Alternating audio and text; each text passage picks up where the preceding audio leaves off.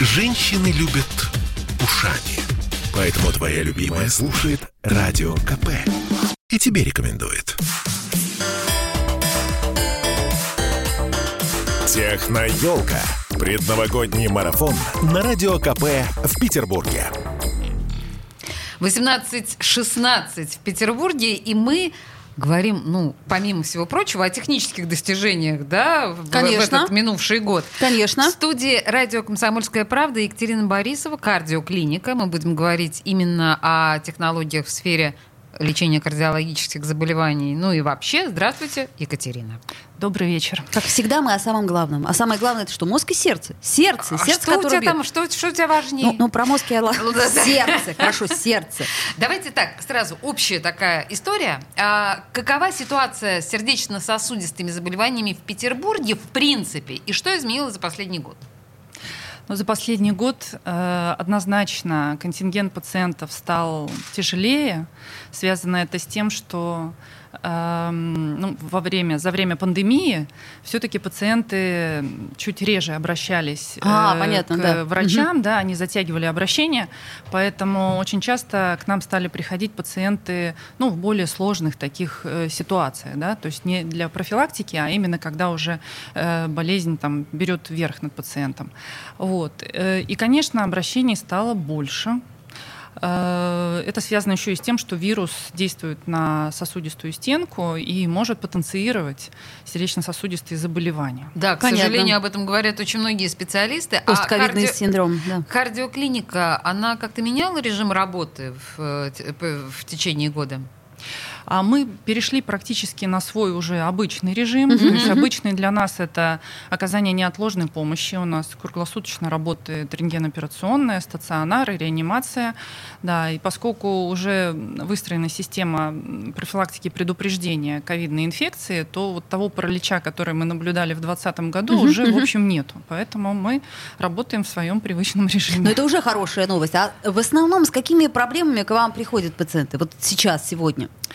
Ну, в основном, конечно, это вопросы с недокоррегированным давлением, с гипертоническими кризами. с Скачки наруш- давления. Ну, так, скачки давления. Проще скажем. Да, ага. да, скачки давления. Э, Это нарушение ритма сердца, перебои, как их еще называют, Мгм, да, мгм. вот различные сбои ритма сердца. Это люди, которые жалуются на одышку, а мы это называем э, сердечной недостаточностью. А, И самая моя любимая категория пациентов – это те люди, которые приходят для профилактики, у которых ничего не болит, Ну, это... Ну, это, знаете, роскошь. но они готовы провериться и сделать так, чтобы никогда ничем и не заболеть. Мы, Это конечно, круто. к этому стремимся, Мгм. да, и очень таких пациентов любим, и я вообще призываю всех быть именно такими. Екатерина, я так понимаю, что вот как раз если мы говорили в начале про посткоронавирусный синдром, а, и вы сказали про одышку. Я знаю совершенно точно, что определенный недостаток кислорода, естественно, воздействует на нашу сердечно-сосудистую систему. Здесь вы заметили какие-то изменения да, у пациентов? Потому что я знаю совершенно точно, что после ковида я до сих пор, мне кажется, недостаточно полно Да. дышу. Да, так и есть. Очень многие пациенты это чувствуют, особенно на протяжении первого месяца. а Иногда восстановление затягивается на несколько месяцев. В основном связано с тем, что легкие не полностью восстанавливаются, Мгм. медленно идет процесс Мгм. просто восстановления, а, но в том числе могут э, и вот как я уже говорила присоединяться кардиологические вопросы. То есть очень часто мы видим, что ковид провоцирует нарушение ритма. Впервые у, у человека может случиться аритмия. Это из-за после- пониженной сатурации, да? из-за этого тоже. Слово узнали мы в Да, этом году, да, в да, прошлом модное, а теперь Мгм. Вот. И то, что гипертония, все-таки вот эти вот сосудистые реакции, которые возникают на фоне ковида, они могут вытекать потом в такую не- нерегулируемую гипертензию. Пациенты именно с этим приходят. Вот. Ну и все это требует коррекции. Это, в общем-то, все Мгм. можно решить. Вот Чаще он- амбулаторно. У нас сегодня техноелка, то есть мы говорим о всяческих высоких технологиях и всяких интересных технологиях. Но я так понимаю, что в сфере медицины они уж однозначно развиваются. А какие вот сейчас э, нашему обычному пациенту доступны технологии? В кардиосфере. Например, Ну, да. в кардиологии очень много новых интересных технологий. Э, Вот я, например, всегда привожу пример, что раньше многие вопросы и проблемы, связанные с сердцем, могли решаться только с помощью открытой хирургии.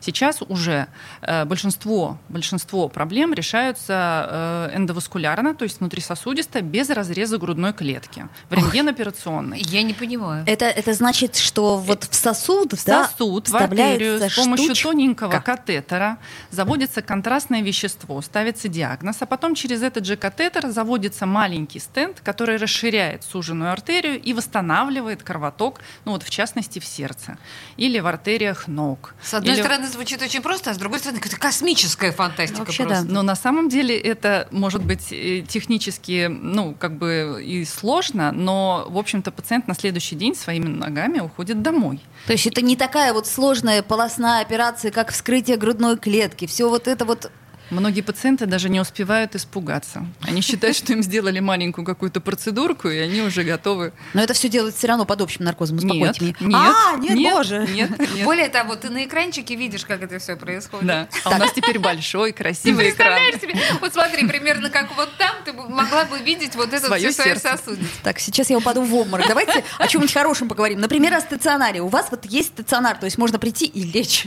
Да, можно прийти и лечь. Но его, его особенность в том, что можно прийти и лечь в любой момент. Можно прийти ночью, позвонить, и все Сказать, наши Что-то пациенты... мне не очень. Да, да, да, да. Вот. Но самое главное, что он действительно оснащен кардиореанимацией, профессионалами и техникой, поэтому с любой кардиологической проблемой там, э, можно тут действительно лечь. А самое главное, что можно провести краткое, но очень информативное обследование в короткие сроки. А есть, короткие например, вы- сроки это сколько?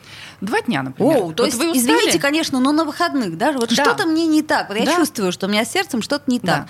А работаю при этом я как это, 24 на 7. Да. Ну, не Вот на вы- 7, на 5, На пять. да? А в субботу можно Могу. прийти. Да, вы можете в субботу, воскресенье, и будет полноценное обследование от и до, и вы выйдете с пониманием того, насколько вы здоровы, и с рекомендациями.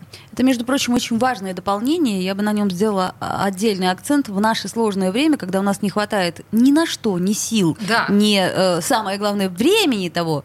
Это действительно так, потому что, я не знаю, я к зубному не могу выбраться, потому что мой зубной принимает только в рабочие дни. Ну вот, поним- ну это проблема, мне Конечно. кажется, любого горожанина. Те, кто у нас побывал, говорят, что очень комфортно, и как гостиничные условия, М. и вполне себе очень хорошо можно отдохнуть и обследоваться. М, Это хорошо, это прям чудесно. Если мы говорим об, об оборудовании, да, если вот мы все-таки говорим о технологической стороне вопроса, а, его уровень. Вот просто расскажите сейчас, насколько, во-первых, в нашей стране это, это высок этот уровень, да, по сравнению, предположим, с европейскими странами, ну или, может быть, чем-то хочется похвастаться. Хочется похвастаться, потому что я придаю уровню оборудования очень большое значение, и мы имеем вообще очень такой серьезный парк э, аппаратуры экспертного уровня, как раз европейских представителей. В этом году мы переоснастили нашу рентгеноперационную, это сердце нашей клиники, это очень такая серьезное вливание, которое мы сделали.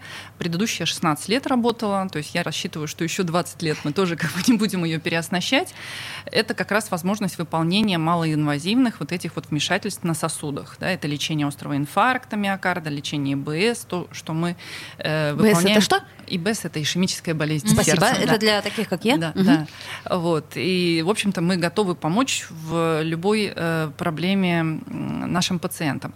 Что касается уровня амбулаторного, то и КТ, и МРТ, и ультразвуковые препараты, они все экспертного уровня, и они оснащены программным обеспечением, которое, в общем, помогает нам решить любую кардиологическую проблему, с которой мы столкнемся. Если я правильно понимаю, здесь еще важен показатель возраста того или иного аппарата. То есть они Абсолютно. должны быть не старые. Абсолютно. К сожалению, медицинская техника устаревает очень Как быстро. айфоны.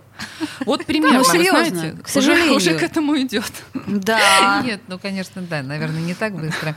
А, хорошо. А, круглосуточный стационар. Значит, если мы можем действительно прийти ночью, в субботу, в да, выходные. Это прекрасно.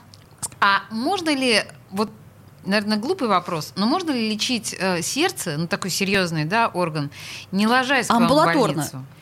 А вы знаете, 90% наших пациентов мы лечим амбулаторно. И, в общем, мы за, именно за это ратуем. Потому что подобрать э, препараты для коррекции давления, решить вопросы с нарушениями ритма, это все можно делать амбулаторно. Мы в стационар госпитализируем только тех пациентов, с которыми мы не можем амбулаторно справиться. Острые. Да, либо Мгм. они хотят обследоваться, мгм. например, и полежать, да. А все остальное мы делаем, конечно, амбулаторно. Тут Нет, еще ну есть вообще- логика в этом. Смотри, когда нагрузка, да, то есть ты одно дело лежишь, и тебе назначают те или иные препараты, но ты же не, ну, не, Не в повседневной Да, жизни. не в повседневной жизни живешь, и поэтому в эконом-режиме непонятно, что А с другой стороны, я вот сейчас прямо размечталась. Они по- полежать?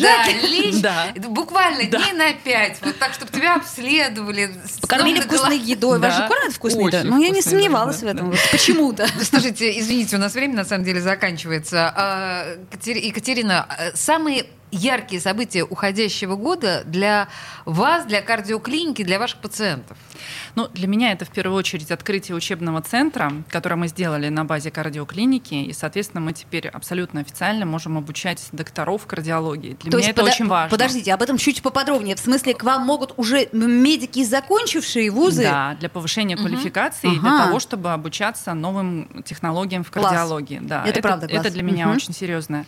Но для пациентов, конечно, это расширение спектра услуг, которые у нас есть. э, И, в общем-то, мы закрываем тоже, опять-таки, ну, практически все вопросы, которые у пациентов возникают. Поэтому мы очень гордимся тем, что, в общем, можем помочь с любой кардиологической проблемой. Ну и в наступающем году, конечно, я хочу пожелать как можно больше э, здоровья нашим пациентам, чтобы мы, наверное, никогда не возвращались к тому, что мы пережили там год и два назад. Вот. И э, ну, всего самого наилучшего, чтобы хватало здоровья и усилий на те цели, которые они себе ставят, и на отдых. Благодарю вас. Э, Кардиоклиника Екатерина Борисова была в студии радио «Комсомольская правда». Спасибо большое. Спасибо. Техно-елка.